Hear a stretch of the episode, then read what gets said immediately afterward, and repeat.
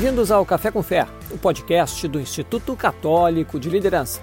Nossa missão é despertar a consciência da vocação cristã para transformar a sociedade com sua visão e testemunho. Meu nome é Adriano Dutra, produtor e apresentador do Café com Fé, e o tema que vamos tratar hoje é paz interior e saúde mental. No último dia 10 de outubro, celebramos o Dia Mundial da Saúde Mental. Na oportunidade, a Organização Mundial da Saúde, OMS, organizou um evento global sobre conscientização sobre saúde mental. Segundo dados da Organização Pan-Americana da Saúde, quase um bilhão de pessoas têm um transtorno mental. E ainda, segundo dados da OMS, os países gastam em média menos de 2% de seus orçamentos em saúde para a saúde mental. Em paralelo a isso, casos de depressão e ansiedade, por exemplo, aumentaram de forma expressiva durante a pandemia. Porém, se por um lado os transtornos podem ser originários de problemas de ordem químico-biológicas, por outro, podem ter origem em distorções cognitivas ou fatores como desconhecimento das pessoas em relação a seu temperamento, virtudes e valores, ausência de sentido ou propósito na vida e também questões de ordem moral. Pesquisas realizadas por Krauss em 1997 e por Ellison Gay e Glass em 1989 demonstraram, respectivamente, relação positiva entre religiosidade e bem-estar, e entre níveis mais altos de religiosidade e maior satisfação com a vida. Diante dessa realidade, o caminho para a saúde mental parece estar no equilíbrio entre espiritualidade e ciência.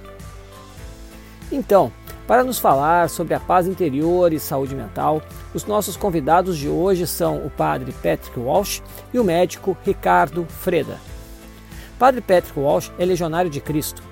Irlandês, Padre Patrick já está no Brasil desde 2004. Atualmente está à frente da seção de adultos do Reino Cristo em Porto Alegre, mas já atuou também em cidades como Brasília e São Paulo. Ricardo Freda, por sua vez, é casado e pai de quatro filhos médico oftalmologista, atua em Porto Alegre, mas já trabalhou e estudou em São Paulo e Los Angeles, nos Estados Unidos, onde inclusive atuou no projeto do olho biônico sobre visão artificial e onde atuava também diretamente com aspectos relacionados a questões neurais da visão. Ele é orientador no curso de pós-graduação em oftalmologia do Hospital Banco de Olhos. Padre Patrick, Ricardo Freda, Sejam muito bem-vindos. Boa noite a todos e bem-vindos. Uma alegria tê-lo conosco aqui. Freda, muito boa obrigado. noite. Muito bem-vindo também. Boa noite. É uma alegria estar aqui essa noite. Então tá bem, gente. Então agora vamos iniciar propriamente. Como nós temos dois convidados, a dinâmica que vai ser feita hoje, o Padre Petri vai introduzir conosco uh, toda essa questão ligada à saúde mental, à questão da paz interior também. E aí depois nós vamos, logo em seguida, depois um segundo bloco, envolver o Ricardo, e depois também vocês fiquem à vontade nós podemos fazer perguntas para os nossos dois convidados. Então, pois bem, uh, Padre Patrick, o nosso tema de hoje, então, é paz interior e saúde mental. Então, eu gostaria de ouvi-lo né, sobre essa relação de paz interior e saúde mental. E creio que uma forma boa de iniciar é o senhor nos falar efetivamente sobre a mente humana, né? Então, a palavra está com o senhor aí, fique à vontade. Novamente, muito bem-vindo e obrigado por aceitar o convite. Boa noite a todos. Estou muito feliz de estar aqui com vocês. Queria falar um pouco hoje à noite sobre a mente humana e a relação com a espiritualidade porque a mente humana é a maior arma que nós temos na vida. Faz parte da nossa alma humana, que tem inteligência e vontade. A nossa mente tem a função de conhecer, processar, ordenar, resolver é o centro de controle da nossa vida. E é um órgão, é uma faculdade muito importante para a nossa vida toda, porque a partir da nossa cabeça governamos a vida toda. Para cima, com Deus, para os lados, com nós outros e para dentro de mim também. Então, a vida humana depende da minha mente em grande parte. A mente tem um objetivo e é descobrir a verdade e o sentido verdadeiro das coisas. Então, nossa mente precisa encontrar sempre a verdade. Se você entra numa loja e compra um item e você deu 20 reais e você contou o troco, opa, aqui tem um problema, está faltando. Então, em seguida, nossa mente nos alerta para a falta de verdade nas coisas. Então, a mente sempre tenta procurar a verdade das coisas. E a nossa mente também vai discernindo e decidindo os passos concretos da nossa vida diária. Quando acordar, que tomar para o café, que temos na frente hoje. Hoje talvez não vou almoçar muito bem, então vou tomar um café reforçado. Então a mente vai vai planejando e vai projetando a minha vida. Um elemento também da nossa mente é nossa memória. E a nossa memória é muito importante, porque a memória vai registrando e guardando toda essa colheita de informação, todas essas conclusões que eu tenho feito na vida. Outra função da mente humana é julgar. A mente humana também tem um elemento moral. Quando vemos uma ação imoral, quando vemos um cara na rua batendo numa criança pequena, opa, o que está acontecendo aí? a nossa mente entra em seguida para dizer: isso não está bem, isso está ruim. Também a mente toma decisões, as decisões da nossa vida diária. Nossa mente também tem suas limitações. E os cientistas falam que que nós, na vida normal, ocupamos 15, 12, 15% da nossa capacidade mental. Então, parece que algo está faltando à mente humana. E aí está esse elemento, esse casamento com a espiritualidade. O casamento com a fé. E só quando a mente humana está unida à fé é que a mente humana alcança um grande, grande potencial. Então, a mente humana sozinha, sem espiritualidade, nunca vai chegar a, a seu potencial, todo esse potencial que tem. Então, nós temos que construir a vida com nossa mente. Uma vida boa, uma vida que dá fruto, uma vida segura. E nós temos que ir agregando valor à nossa vida através da nossa mente. Nossa mente tem que ir cuidando para que cada passo que eu dou na vida eu estou agregando valor à minha vida. É muito importante entender o funcionamento da mente humana. E nosso amigo Jó, no capítulo 32, versículo 8, fala: o que torna a mente inteligente é o espírito, o sopro de Deus, o sopro do Omnipotente.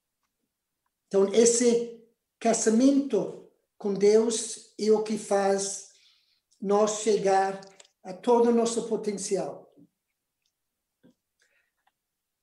Agora, nossa mente precisa ir aprendendo lições ao longo da vida, através de observação, através de instrução que chega através dos nossos pais, através da igreja.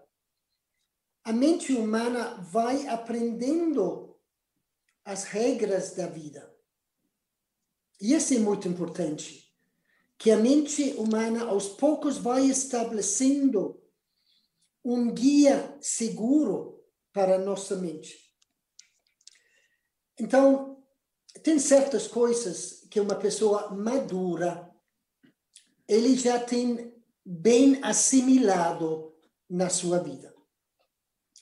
Um desses princípios é causa e consequência.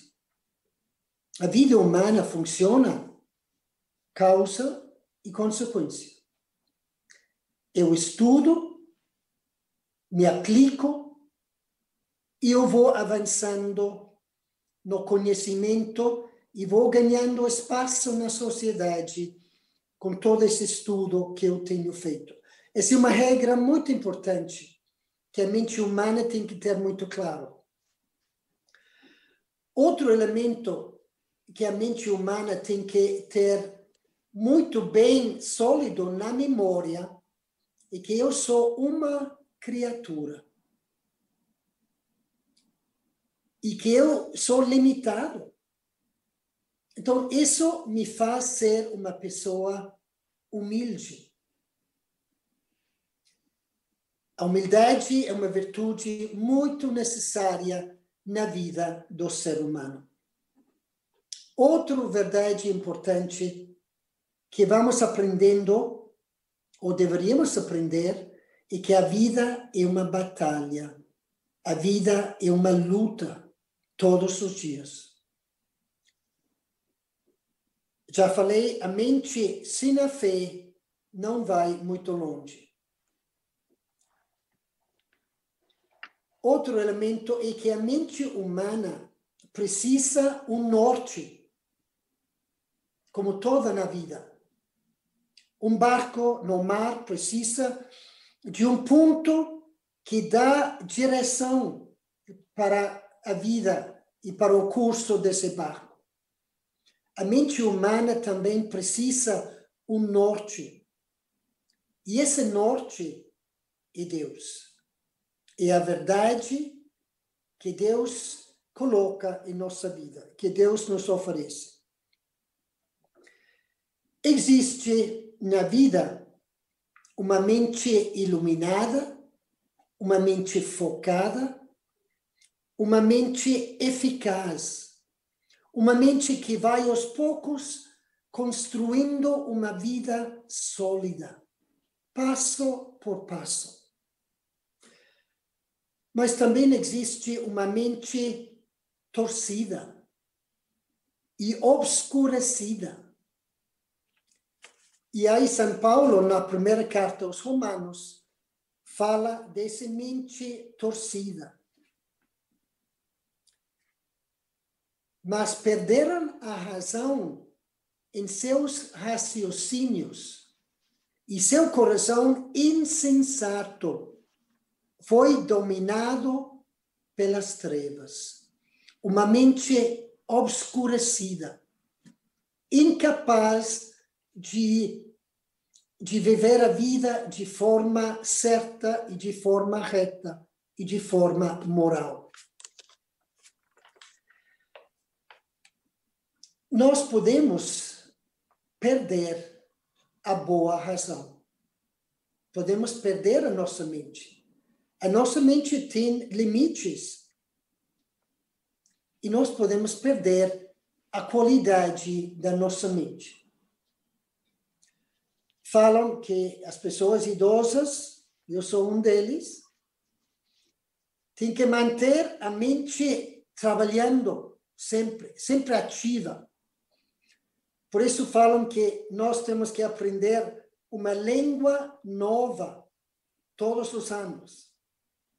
E assim a mente fica bem alerta. Ou escutar música clássica, mas essas clássicas duras. Ou passar uma hora por dia em meditação. Isso ajuda muito a mente humana a repor toda a sua energia. Outro elemento importante, outra verdade para iluminar a nossa mente é que eu sou amado por Deus. Eu fui criado por Deus. E Deus me criou por amor. Se eu existo hoje, é porque uma pessoa um dia pensou em mim e queria que eu fosse entrar na existência. E aqui estou. E Deus me ama, eu nasci do amor e algum dia voltarei para o amor eu sou uma pessoa bela.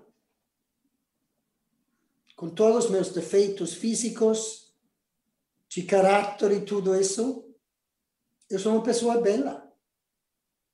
Eu tenho que tentar trabalhar todos os dias para ser agradecido a Deus por tudo o que Ele fez por mim. É muito importante também aceitar a vida como é e não ir na contramão da vida. Por exemplo, eu, eu nasci homem.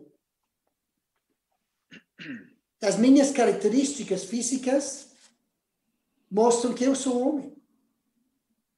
Então, eu deveria me aceitar plenamente como eu sou, com todas as minhas qualidades e defeitos. A pessoa que tem problema em se aceitar é uma pessoa que tem algumas coisas que não estão bem na cabeça. E isso pode ir gerando um estado de desgosto comigo mesmo. E quantos jovens hoje não estão felizes consigo mesmo? Quantas jovens tentam se agredir, se cortando, tirando a vida, porque não gosto de mim mesmo.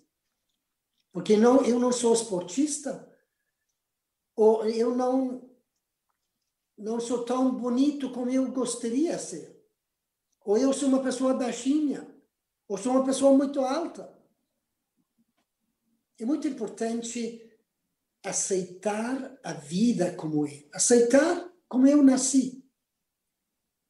Porque eu tenho corpo e alma.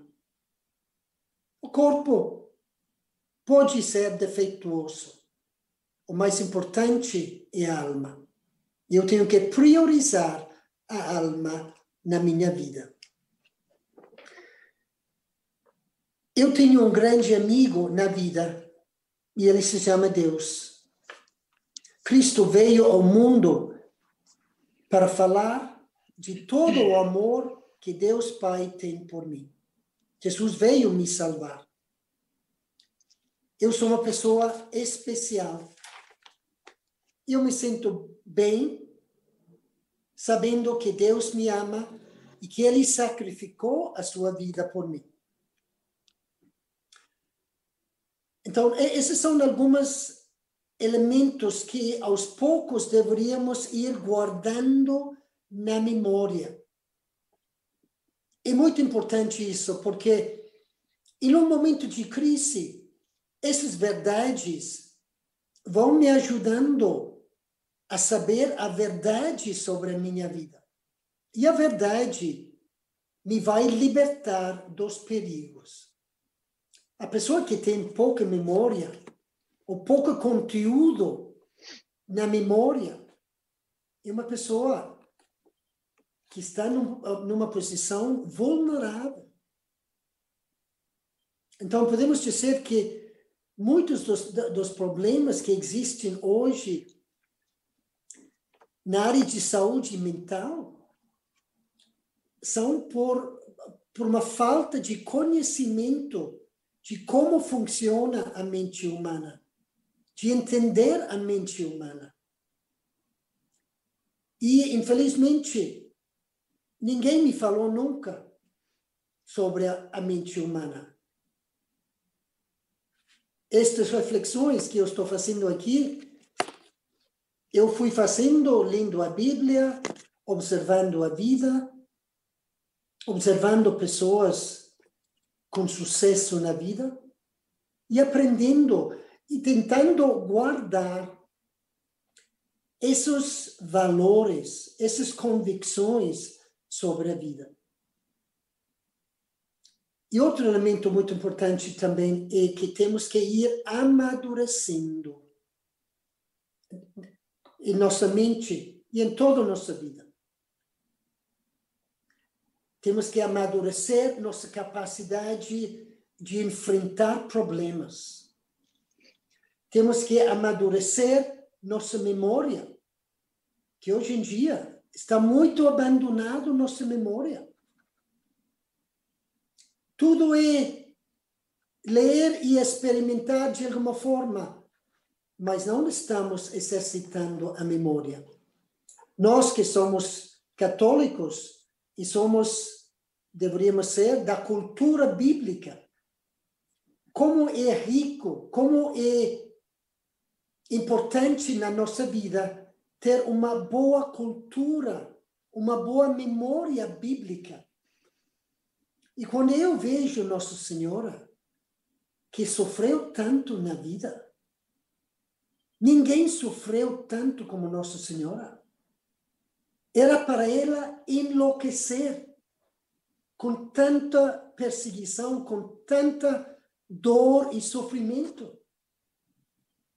Mas ela está abaixo da cruz, serena, tranquila.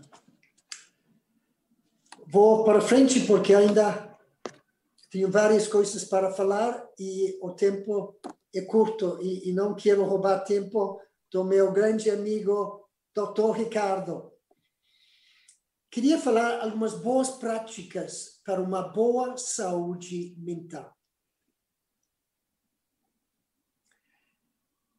Primeiro, caminhar sempre no chão da vida. Caminhar sempre no realismo da vida. Pão, pão e vinho, vinho.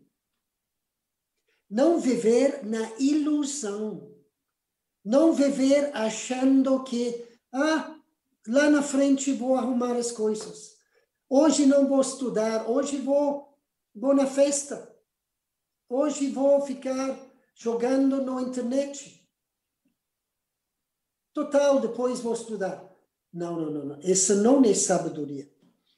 Precisamos ser muito honestos com nós mesmos. Honestos chamar as coisas por seu nome e não ser covardes diante da verdade. Isso faz mal para nossa cabeça. Não procrastinar na vida. Não vai deixando para depois as coisas. Isso faz mal para nossa saúde mental.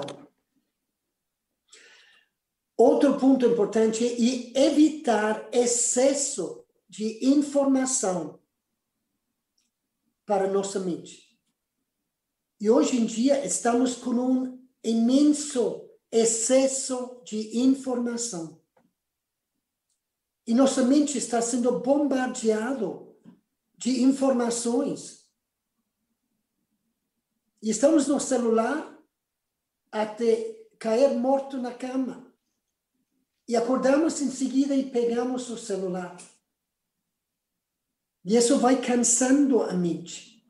A mente precisa recolher informações, Depois precisa um bom tempo para sortear, para organizar todas essas informações, para acordar o dia seguinte com a mente de novo pronto para o novo dia de trabalho.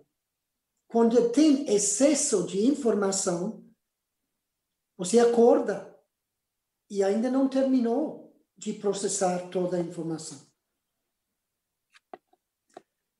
Outro elemento importante para a nossa saúde mental é enfrentar a vida com coragem, aceitando a cruz de cada dia.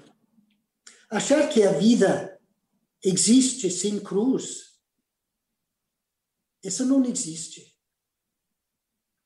E quantas pessoas, quando veem os golpes da vida, ficam, ficam depressivos, não têm resposta. Por isso, os pais, na educação dos filhos, têm que educar muito bem na verdade e no amor. O que faz muito, muito dano à nossa saúde mental é o pecado.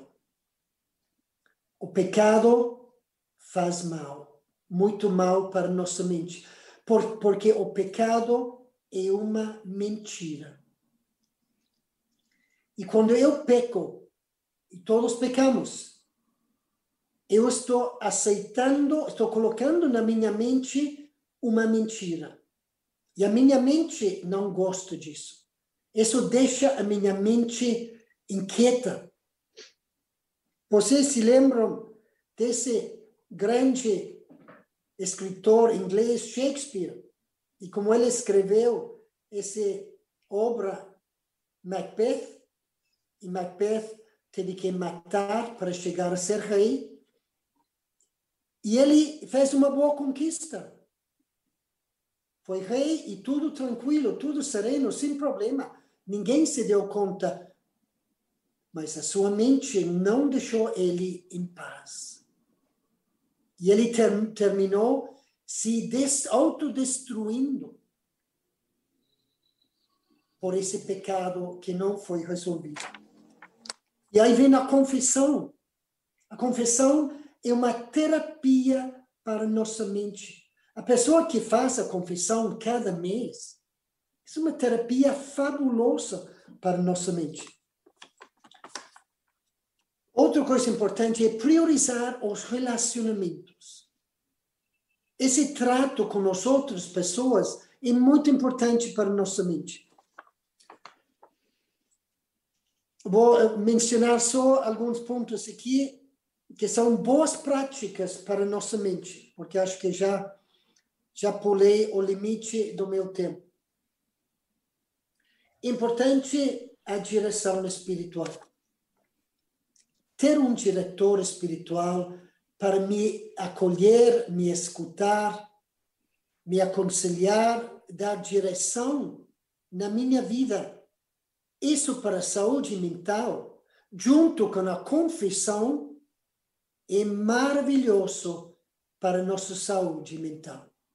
E assim evitamos problemas, problemas de depressão, problemas de estresse, que necessariamente vêm com a vida dura que temos hoje. Outra boa prática é procurar sempre ser felizes, felizes e positivos. Agora, tem quatro tipos de felicidade que temos que trabalhar em nossa vida. Uma felicidade instantânea. Tá bom, acontece. Um doce, um sorvete. Temos que ter felicidade também nas metas a curto prazo. Uma, uma pequena conquista temos que ter também felicidade a longo prazo. Colocar metas a longo prazo. Mas nunca devemos esquecer que a última e definitiva felicidade da nossa vida é uma felicidade eterna. Trabalhar todas essas felicidades é muito bom para nossa mente. E não ficar só na superficialidade da felicidade. Muito importante a higiene mental, limpar a nossa mente. Como? Fazendo um detox. Como? Um retiro, sair no mato, sair no bosque, caminhar, subir uma montanha, caminhar na praia, sem celular. Isso é, é uma forma de ajudar nossa mente se acalmar e ficar mais tranquilo, menos estressado. Outro elemento muito importante nessa higiene mental é o perdoar, saber perdoar no dia em que acontece algo. É muito nocivo para nossa mente carregar um peso que não deveria carregar por muito tempo. É muito nocivo o não perdoar nosso próximo. É muito importante também a oração mental, meditação. Isso também é uma forma de, de higiene mental. E terminar dizendo que é importante amadurecer também o próprio temperamento.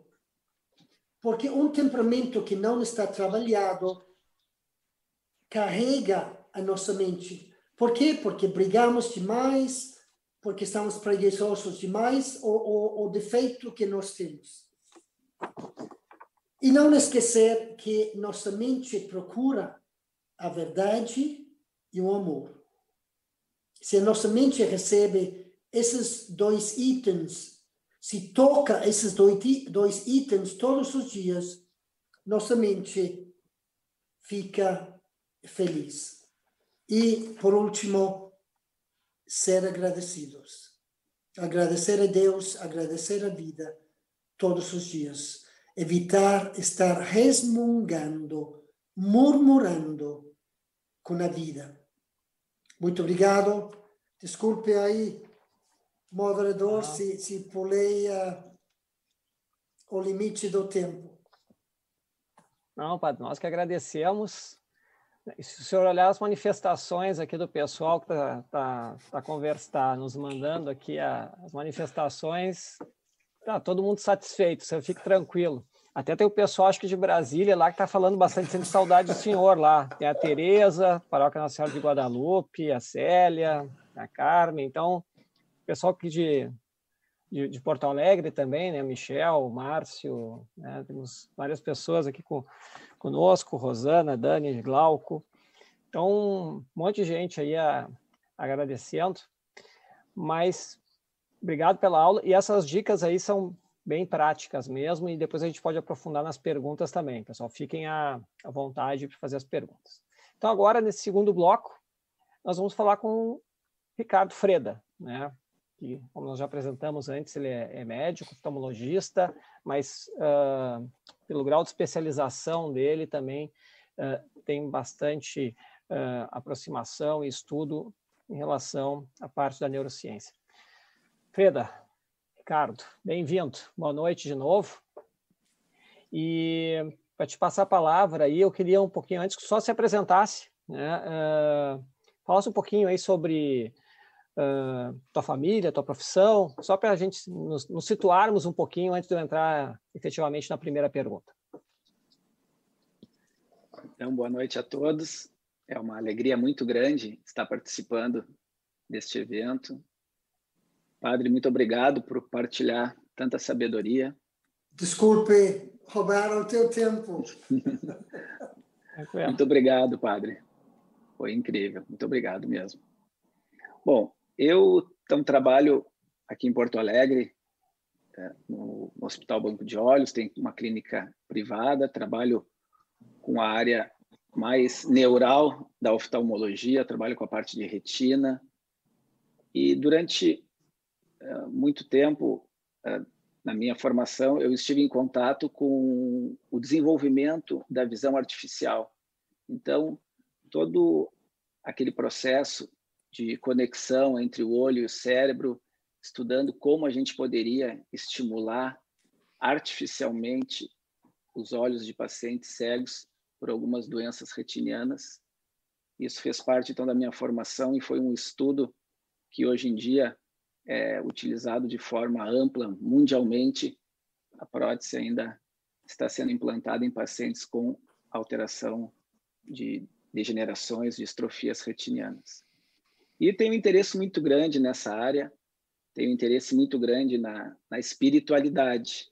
Então, acredito que a formação espiritual, essa educação da alma é fundamental. E como pai de quatro meninos, eu procuro sempre estar aprofundando, estudando esse conteúdo, porque faz toda a diferença, faz, um, traz um impacto muito grande na vida deles e acredito que os tornarão homens de verdade. Assim espero e, e creio que, que Deus pode me conceder essa graça. Então, é um assunto de interesse muito grande e é uma alegria estar podendo essa noite aqui compartilhar com vocês algumas ideias. Muito legal. Uh, pois bem, Ricardo, assim, o, o padre ali, de forma bem pontual, né, ele falou que fomos, somos seres uh, criados por Deus e por amor, né, a importância da verdade guiando nossa mente, de, de não fazermos tantas coisas, de lidar com a verdade, né, já que uh, a falta da verdade, digamos assim, ela inquieta nossa mente. Uh, o padre deu alguns meios também em relação a a gente trabalhar isso, né, para melhorar, como gratidão, né, a própria questão da verdade, confissão, direção espiritual, higiene mental e etc. Mas lá na introdução, é, eu, eu vi que tem alguns estudos ali, eu citei Krause e, Glass também, que eles falavam de uma relação positiva entre religiosidade e bem-estar. Né? e saúde. Então, o que eu queria te perguntar agora, do ponto de vista técnico, né, médico, o que, que, a ciência tem nos mostrado em relação ao impacto da espiritualidade na saúde mental? O que, que, que nós temos de, de dados ou de evidências? Bom, é uma há uma crescente publicação de artigos na literatura médico-científica mostrando essa relação. Então, cada vez mais a gente tem observado isso, a medicina tem se rendido a essa realidade. Durante muitos anos, os médicos, por desconhecimento ou por preconceito, não tocavam no assunto espiritualidade ou religiosidade, mas atualmente, e inclusive em grandes universidades americanas como Harvard, Duke, Yale, isso já faz parte da grade curricular. Então, os alunos no curso de medicina já estão tendo esse contato com a espiritualidade, religiosidade no manejo de pacientes. E, como eu falei, existe, do ponto de vista de saúde mental, diversos estudos mostrando essa associação positiva entre pessoas que têm alguma prática religiosa, alguma prática de espiritualidade, com números menores de depressão, menor incidência de depressão, ansiedade, fobias. Enfim, essas pessoas tendem, a partir dessa prática religiosa, a ter um melhor enfrentamento dos desafios da vida. Então, se sabe que, a partir de uma melhor ação, de uma melhor maneira de encarar as adversidades da vida, há toda uma cadeia neural de liberação de hormônios, liberação de substâncias no nosso organismo que favorecem o processo de adoecimento. Então, pessoas com práticas espirituais, religiosas, tendem a ter um menor uh, número de desfecho desfavorável. Então, por exemplo, assim, hoje se sabe que o número de pacientes uh, que são estão em tratamento por uh, depressão, é, ele é menor naqueles pacientes que têm alguma prática espiritual. Então, essa associação de espiritualidade, religiosidade com doenças psiquiátricas mostra um desfecho mais favorável. E outra coisa que é importante a gente ter em mente, o padre ali comentou da, do priorizar a alma, né? E isso, padre, é uma coisa que a medicina, então, tem voltado muito para isso e nos mostrado algumas uh, maneiras de como a gente pode uh, tratar melhor a nossa alma, tratar melhor a nossa cabeça. E eu, eu acredito que o senhor foi muito feliz ali naquelas práticas, porque são dicas muito importantes para que a gente possa, no nosso dia a dia, implementar e ter uma saúde mental uh, de, ma de maior qualidade.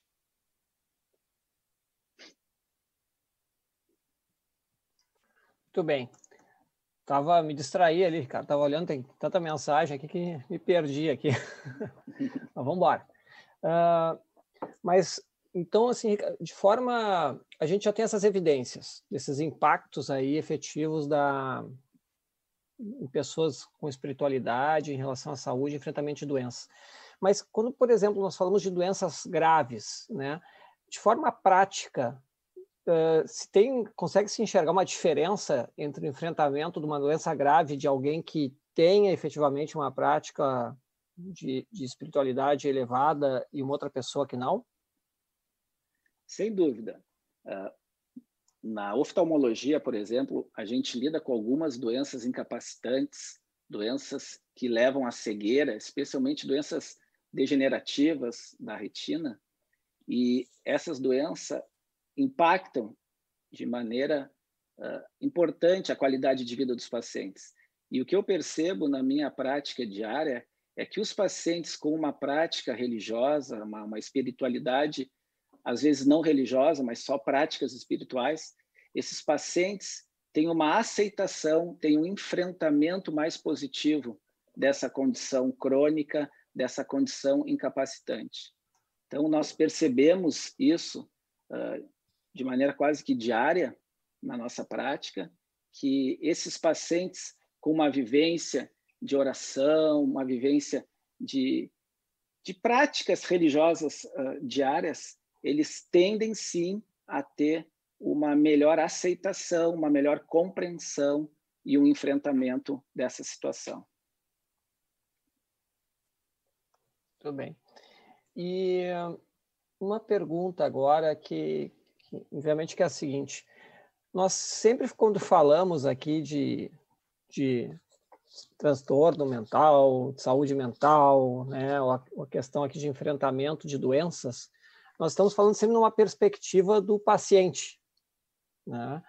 Só que eu, eu tenho uma curiosidade que, assim, nesse momento que a gente tem de muita pressão, até em razão da pandemia, que nós temos também o, esse mundo que nós trabalhamos, onde tem muita questão da satisfação de curto prazo, nós temos o tema do relativismo também. Uh, eu, eu, queria saber o seguinte, como é que tu enxergas, Ricardo, a, a questão dos médicos, né? A gente sempre pensa sempre no paciente, mas como é que estão os médicos, como é que estão os enfermeiros, como é que está o, o pessoal da área de saúde em relação a esse tema também? É, como eu havia falado, a medicina tradicional ela sempre tratou então com desconfiança a parte da espiritualidade, mas nós temos percebido uma tendência de mudança. Então, algumas faculdades no Brasil, alguns hospitais no Brasil já estão colocando centro de espiritualidade, de formação.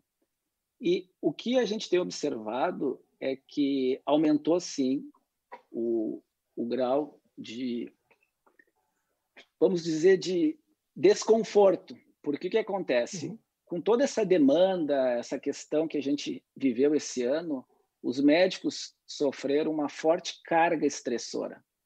E o estresse está diretamente relacionado com o adoecimento. Então, todas aquelas cadeias de, do nosso sistema neural e endócrino com liberação de substâncias propiciam o adoecimento e essas doenças uh, psiquiátricas. Então, a gente tem observado, sim, nos hospitais, que muitos médicos estão uh, desenvolvendo sinais de esgotamento, sinais de desgosto com a profissão, em razão dessa demanda muito grande, dessa exigência muito grande e de forte carga estressora. Então, é mais do que necessário que a gente possa uh, atuar nesse sentido de conscientizar toda a comunidade médica que é chegado o momento de nós olharmos mais para a alma, como falava o padre, priorizar a alma, porque não é não adianta nós termos todo o conhecimento técnico, temos capacidade de fazer diagnósticos brilhantes, se nós não estamos mentalmente saudáveis para poder servir o próximo. Então, é necessário também que o médico aceite que ele precisa ser ajudado muitas vezes, que ele precisa ser cuidado, e isso é algo que lá no hospital nós iniciamos um projeto para trabalhar com esse sentido. Então, o médico ele cuida, mas o médico ao mesmo tempo precisa ser cuidado e precisa ser cuidado especialmente do ponto de vista mental. Precisa ter uma boa capacidade de enfrentar situações adversas, precisa ter uma atitude mais otimista frente ao cenário que se coloca, precisa saber orientar de forma adequada seu paciente, precisa especialmente acolher aquele paciente que muitas vezes sofre com uma doença crônica, com uma doença incurável. Então, eh, respondendo de forma bem objetiva, sim, é necessário que a gente atue nos médicos também para conscientizar a importância de uma boa saúde mental, de uma prática espiritual, seja ela religiosa ou não. Então, a, o burnout não é a especialidade de uma ou outra categoria profissional, né? Na área da medicina também é, pode ser uma realidade, né? É uma preocupação muito grande. Hoje se fala muito do, do burnout dos médicos e é algo que a gente vai ter que enfrentar e certamente de forma crescente aí nos próximos anos. E temos que estar preparados para isso. Então, atuando na formação de novos médicos, trazendo essa importância, essa conscientização da importância desse olhar, do olhar mais para dentro, olhar para as emoções, olhar para aquilo que a gente pensa e saber uh, lidar melhor com situações adversas da vida.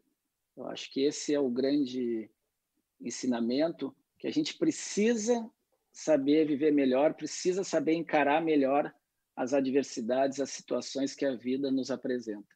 E sem dúvida, uma prática religiosa, espiritual, ela facilita muito esse nosso enfrentamento.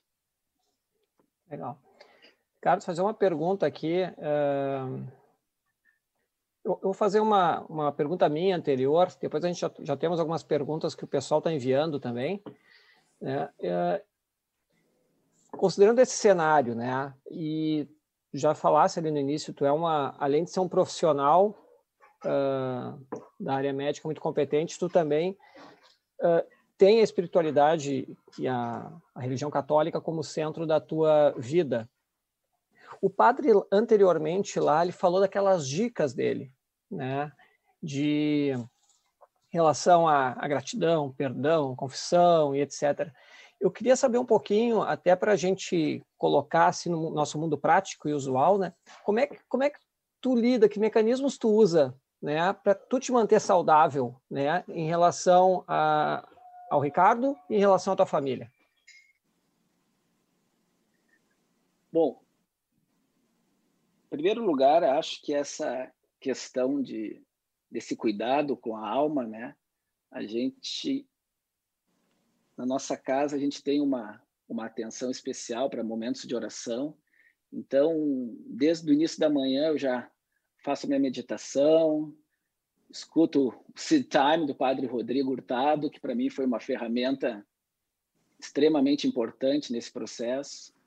Eu já faço uma preparação para o meu dia, porque acredito que é muito importante a gente ter essa disposição, essa intenção de, de enfrentar o, o que vier. Então, ter essa expectativa de forma mais positiva, uh, esperar as adversidades, mas estar pronto para isso uh, ajuda bastante.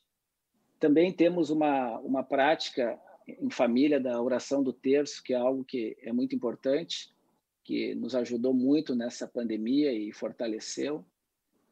E, e acredito também que aquilo que o padre falava, né, a questão da confissão, a questão da direção espiritual, o padre Patrick tem me auxiliado muito nisso.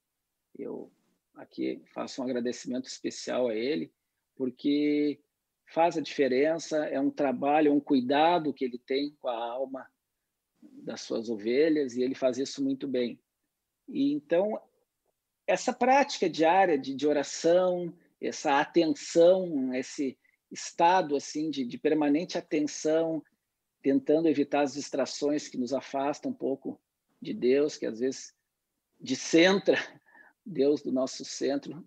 Então é importante é, estar nesse estado assim de, de maior atenção e acredito também que a questão da, da vivência de grupo também é importante.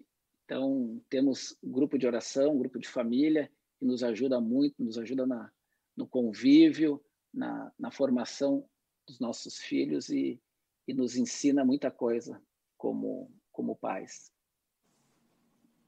Legal. Então, uh, fizemos a primeira rodada, né? Então, agora sim, é, eu acho que o pessoal pode ficar à vontade, a gente pode fazer perguntas agora para o Ricardo, para o Padre para os dois também responderem, vocês fiquem à vontade aí. E tem uma primeira pergunta uh, que, que é a da Laura, né? E está linkado com outro ponto que até que eu ia questionar. A Laura perguntou o seguinte: como melhorar a saúde mental dos adolescentes com tanto apego às telas nesses dias?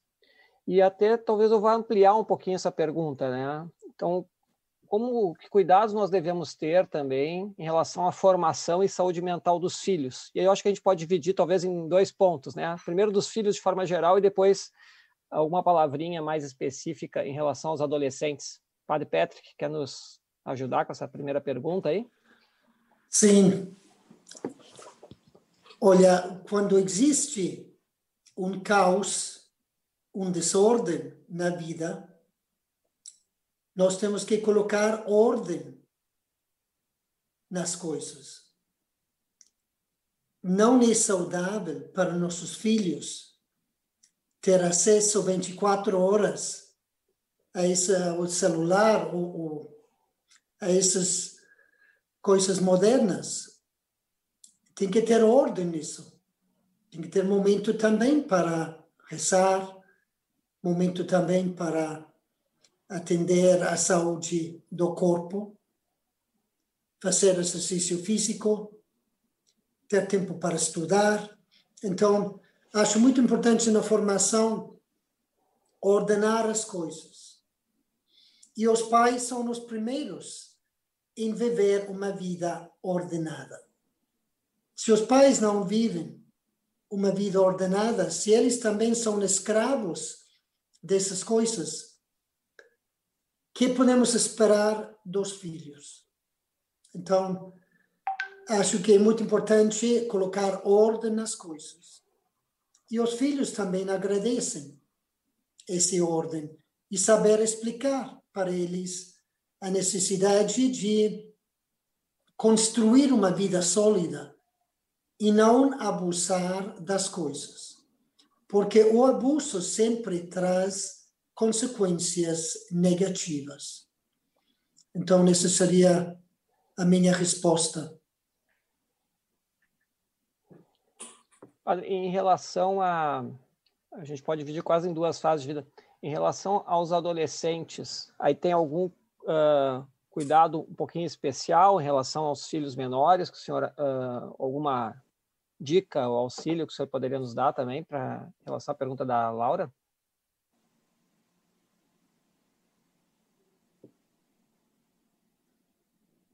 Para mim ou para, para Não, Ricardo? O senhor, o senhor. É só o senhor falou dos filhos ali, um pouquinho dos adolescentes também. Sim, eu, eu acho que é a mesma coisa.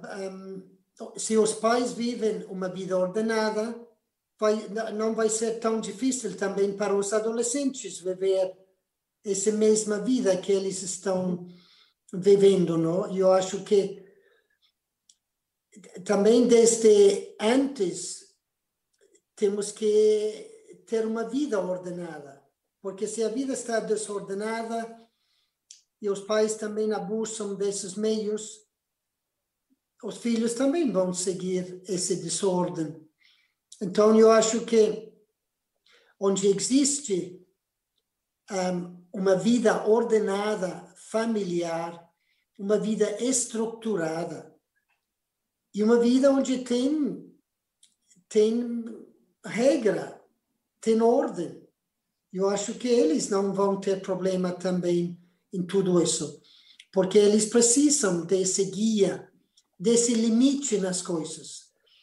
E, e temos que saber explicar para eles que a virtude é muito importante na vida das pessoas, na vida dos jovens. Então, não pode estar o dia inteiro no celular.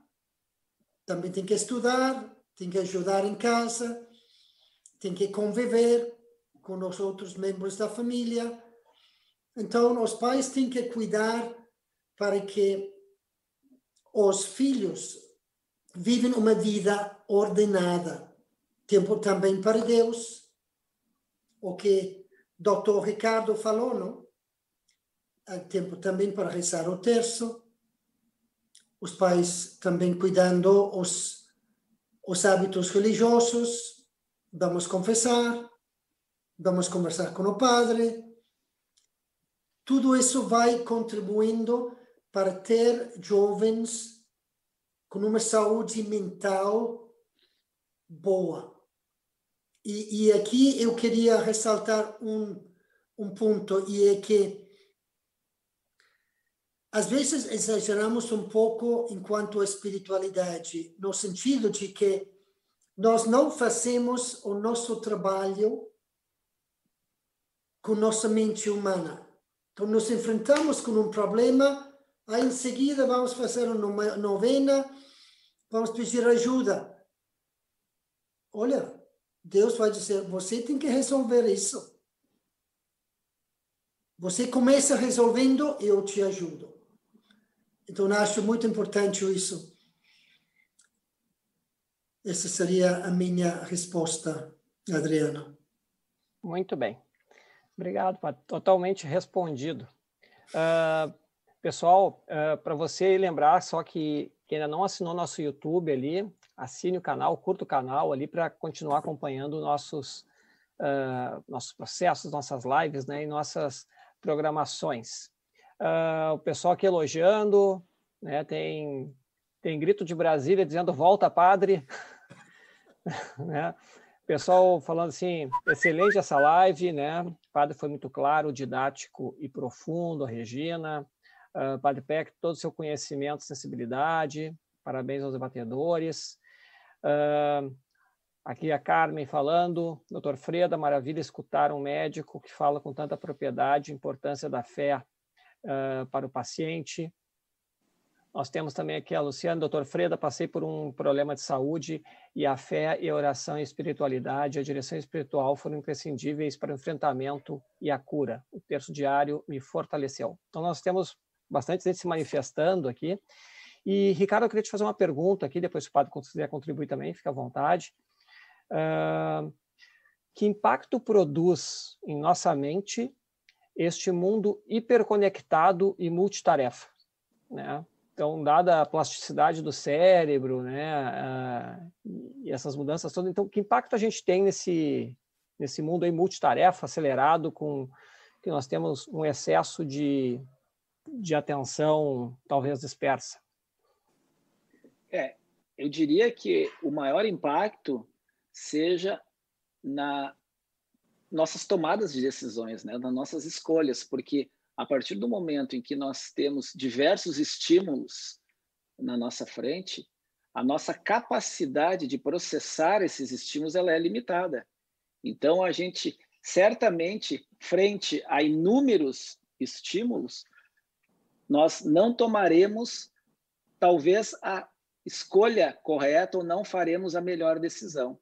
Então, uma, uma questão que hoje em dia se, se apresenta muito frequente é esta dificuldade da atenção, aquilo que as pessoas muito falam do, do mindfulness, que é conseguir colocar a atenção plena nesse momento, no agora, sem ficar ou sofrendo por coisas que passaram ou preocupadas, ansiosas com o que vem lá na frente, com o futuro. Então, é, é fundamental que a gente consiga ter essa capacidade de colocar toda a nossa atenção naquilo que a gente está fazendo, na, naquela tarefa que deve ser executada, porque facilmente a gente pode ser pegos por elementos que nos distraem. Então, hoje, nesse mundo, assim, especialmente com as mídias sociais, com, com toda esse, esse chamado que nós temos para a distração, eu diria que o, o fator essencial aí seria a nossa, a nossa atenção muito concentrada naquilo que seja realmente relevante, né? Então a gente tem que desprezar os elementos que são irrelevantes e, e colocar e focar toda a nossa atenção nas coisas que vão fazer a diferença. Eu também só, só queria dizer que a Bíblia está cheia de sabedoria para a nossa vida. E Cristo falou que basta as tarefas de cada dia. Viver viver hoje da melhor forma possível. Tentar aprender do passado e olhar um pouco para o futuro, para ter direção em nossa vida. Mas o meu foco é aqui e agora construir o tijolo de hoje para minha vida, para minha casa. E não estar um, preocupados com o passado. Por isso, falei uma coisa muito importante. A pessoa que não sabe perdoar está carregando uma pedra do passado que não está resolvida. E isso cria um desgaste de energia na pessoa.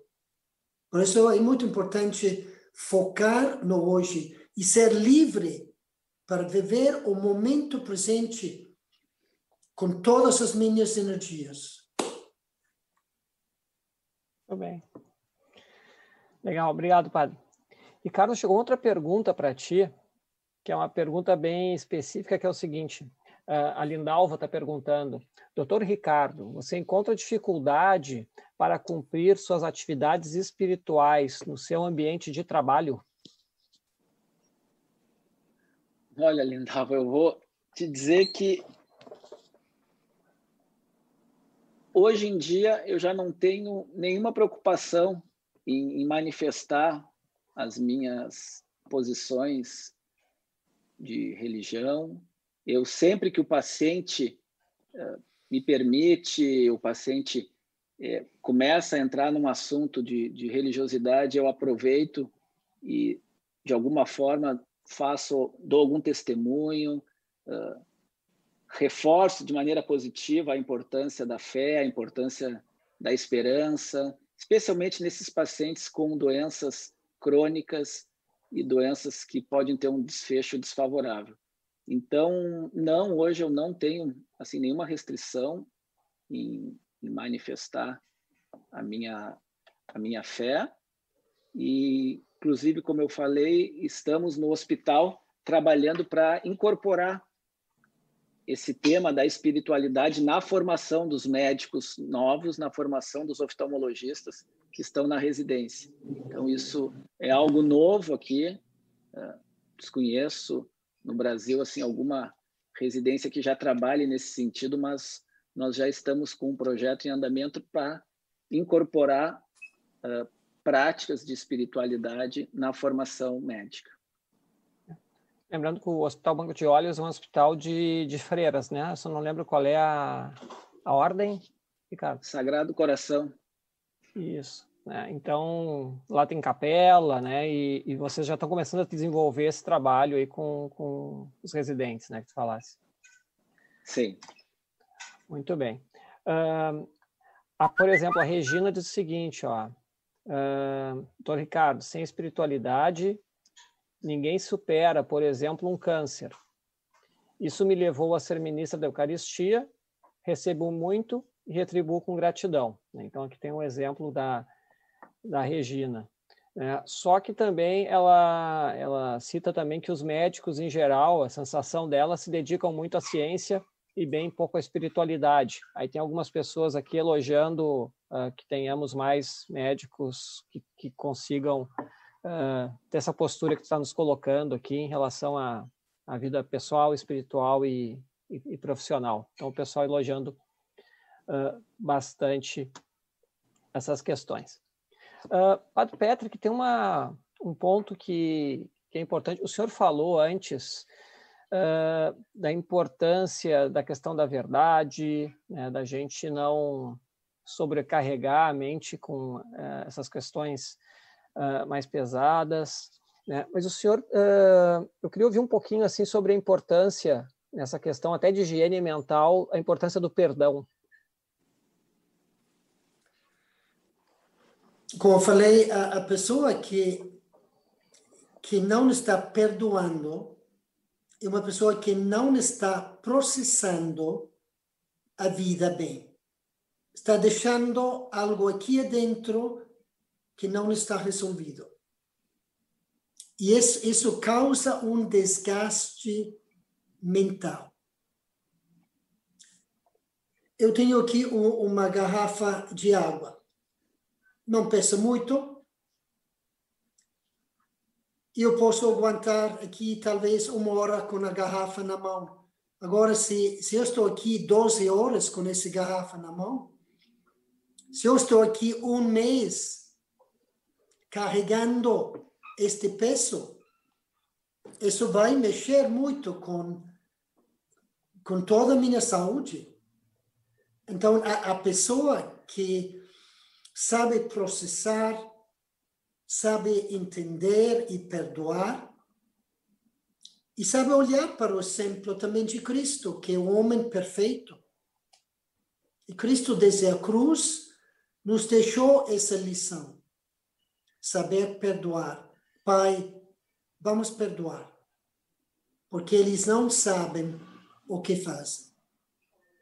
Então, isso é muito importante no ser humano. Saber processar bem, entender que talvez a outra pessoa não está entendendo as coisas. Vou rezar. E a Bíblia também fala que, que temos que processar e resolver e perdoar antes do pôr do sol. Deixar uma coisa para o dia seguinte é, é perigoso, porque, porque pode, pode ficar. Porque se eu não resolvo o primeiro dia, claro, ao início, os golpes da vida são duros, mas temos que começar a processar isso com oração, com um pensamento saudável. Eu não vou permitir essa pessoa roubar a minha paz interior. Não vou permitir este evento da minha vida roubar a minha paz interior. Vou perdoar logo. Vou tirar esse negócio da minha cabeça e do meu coração logo. Não quero deixar algo na minha mente que só vai causar estrago. E essa gasta energia da minha mente.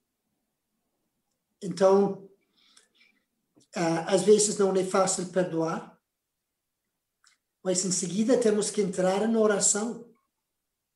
temos que dizer: Jesus, me ajuda aqui, Nossa Senhora. Não quero ficar com isto na minha mente. Quero perdoar. E o perdão não é algo humano. O perdão é algo divino. é só com a graça de Deus que eu vou poder perdoar. E às vezes também é importante confessar essa dificuldade. Porque Cristo, com a sua graça, me ajuda a arrumar esse, essa chaga que eu tenho dentro. Essa ferida que eu recebi na vida, Jesus me ajuda no sacramento da confissão a deixar essa ferida melhor. Então, são algumas coisas que podemos fazer, mas talvez o mais importante é a determinação e saber que o caminho é este aqui e eu vou seguir esse caminho. Não vou seguir cultivando esse raiva, esse ressentimento contra essa pessoa. Isso faz muito mal para a nossa saúde mental. Muito bem, padre. Aqui a Regina diz que para atingir o perdão é preciso a luz do Espírito Santo e exercitar até conseguir. A Laura fala que também as pessoas têm o poder que damos para elas em nossas vidas. Então, pedir a graça e a liberdade interior. Né? E aqui a Laura também fala da importância de aproveitar uh, os sofrimentos para crescer em relação à sua força interior e também a, a crescer em relação às adversidades e a, e a cruz, né? Então, Adriano, também só, só queria dizer que aí a direção espiritual é muito importante. Sim. Porque, porque conversar, colocar para fora todo esse drama que eu estou vivendo ajuda muito. E, e aí, com os conselhos que vou recebendo, eu vou encontrando um caminho. E Cristo também vai dar muita graça através da, da confissão e da direção espiritual. Eu lembro, eu lembro uma frase do Senhor que o Senhor disse, a gente falou antes, né? Que Deus quer nos ajudar a conquistar a vida, né? Mas que que não seja sozinhos, né? Mas que para isso a gente precisa, por um lado, fazer, tomar nossas atitudes, né? E por outro lado orar, né? Para não ter esse desequilíbrio, né? Exato. Tudo bem. Então tá, pessoal. Acho que estamos chegando no final aqui. Uh, o pessoal se manifestando bastante, né? Teve aquela disputa ali, Brasília ele pediu, Bagé disse que não deixa o senhor ir. Então tá, tem um debate paralelo aqui seguindo, padre. É, o pessoal uh, adorou, elogiando muito o Ricardo e o senhor aqui. É, então temos pessoal aqui, temos Bagé, São Paulo, Porto Alegre, Brasília, Houston, tem, temos um pouquinho de, de tudo aqui na nossa assistência.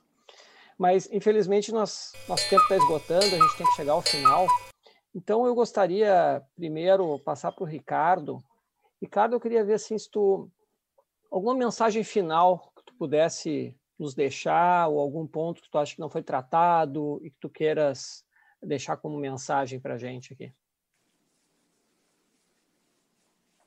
Bom, eu deixo então como mensagem final a ideia de que a maneira como nós reagimos à adversidade da vida, ela é uma escolha.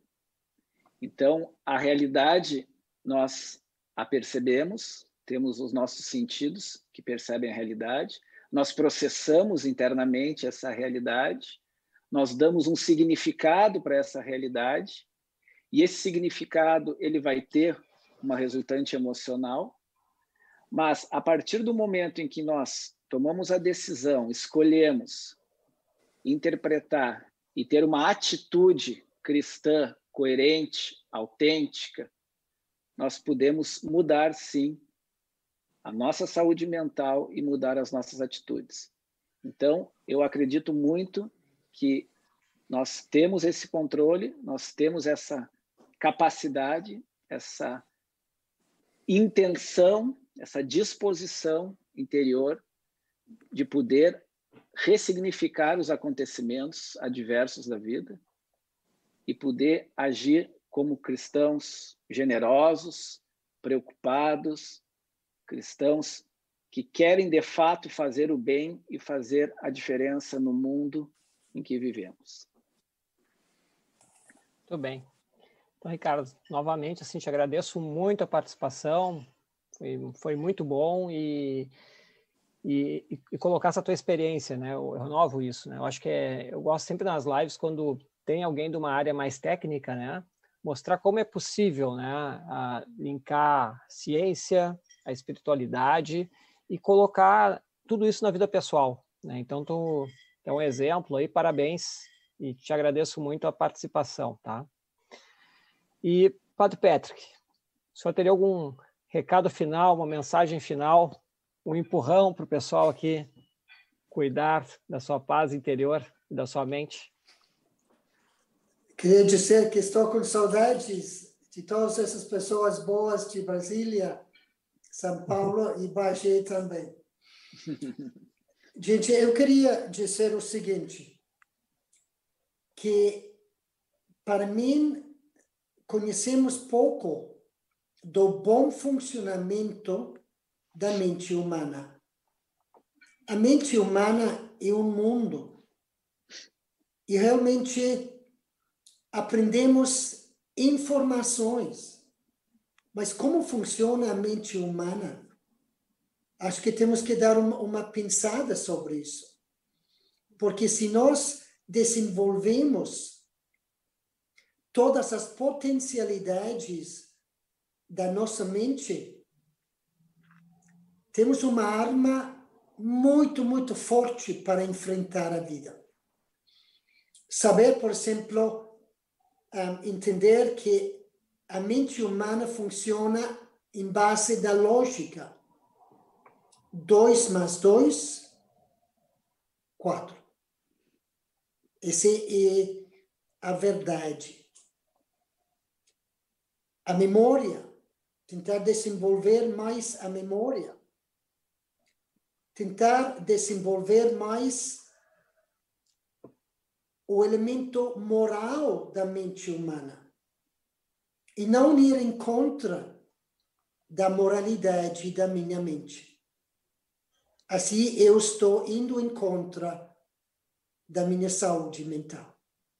Então, eu, eu sempre estou promovendo a espiritualidade e acho que é fundamental. A mente humana com a espiritualidade faz um time vitorioso sempre.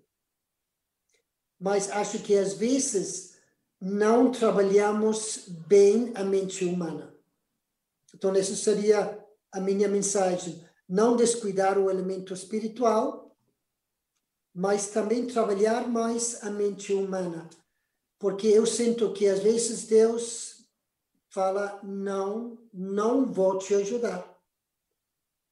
Porque você não está fazendo o teu trabalho. E não vou passar a mão na tua cabeça. Você pode resolver isto tranquilamente. Só tem que aplicar a firmeza da tua mente para resolver esse problema.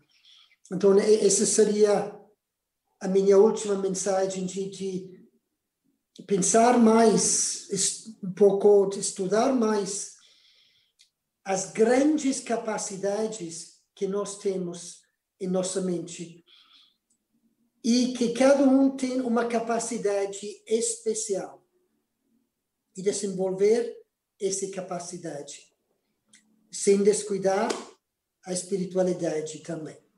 Muito obrigado a todos. Muito bem, padre.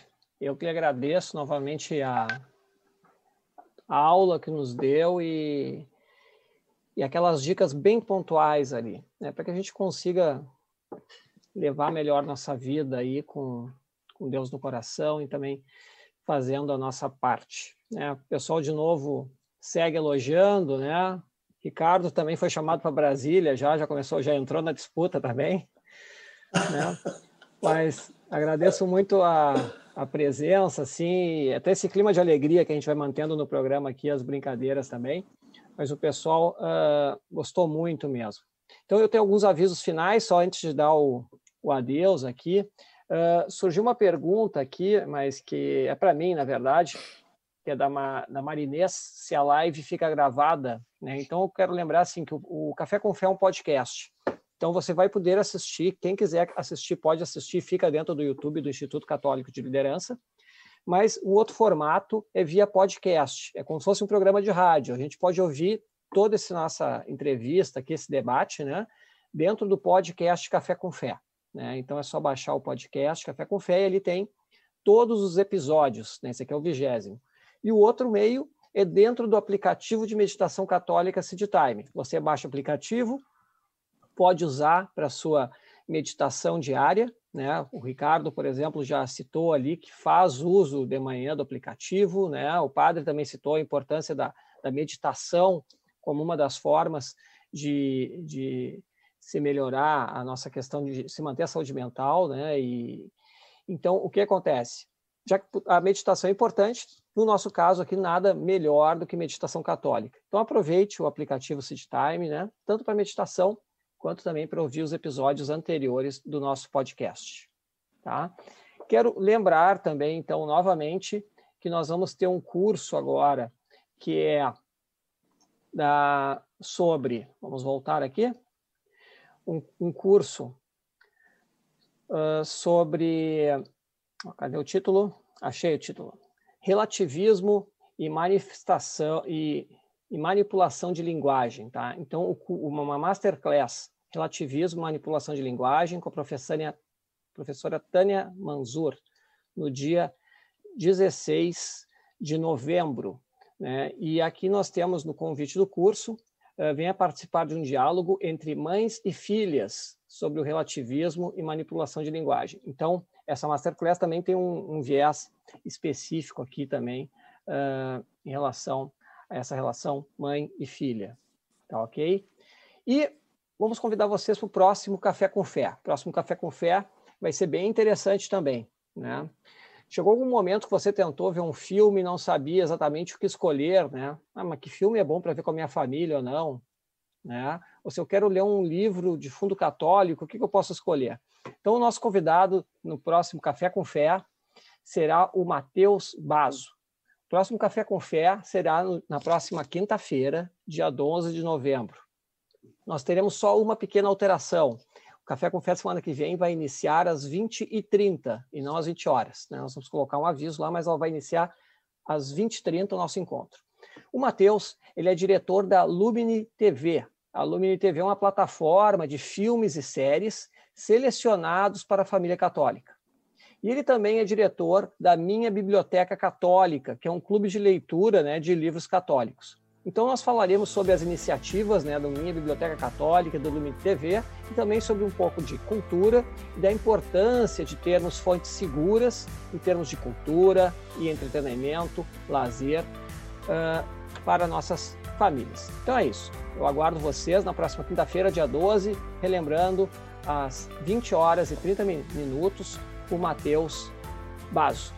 Então, Padre Patrick, novamente, muitíssimo obrigado pela sua presença, né, por ter nos enriquecido aqui essa noite. Ricardo Freda, muito, muito, muito obrigado também por participar e ter passado toda essa tua experiência aí profissional e também esse teu link com o teu trabalho e com a tua família. Então, pessoal, sejam todos muito bem-vindo sempre. Né? Agradeço muito a presença de vocês, a participação, os debates. Até a próxima e fiquem com Deus. Obrigado por escutar este episódio do Café com Fé, o podcast do Instituto Católico de Liderança, que quer levar de um jeito simples e dinâmico a visão católica a respeito dos desafios do mundo. O mais importante para nossa equipe é tratar de temas de seu interesse nossa intenção é contribuir com opiniões e pontos de vista que possam enriquecer e iluminar seus caminhos. Assim, sua contribuição é essencial. O seu feedback ou sugestão de algum tema específico será sempre muito bem-vindo. Não deixe de escrever o nosso e-mail contato arroba Sua opinião é muito importante. E se gostou desse capítulo, compartilhe com seus amigos. Abraço e até o próximo encontro.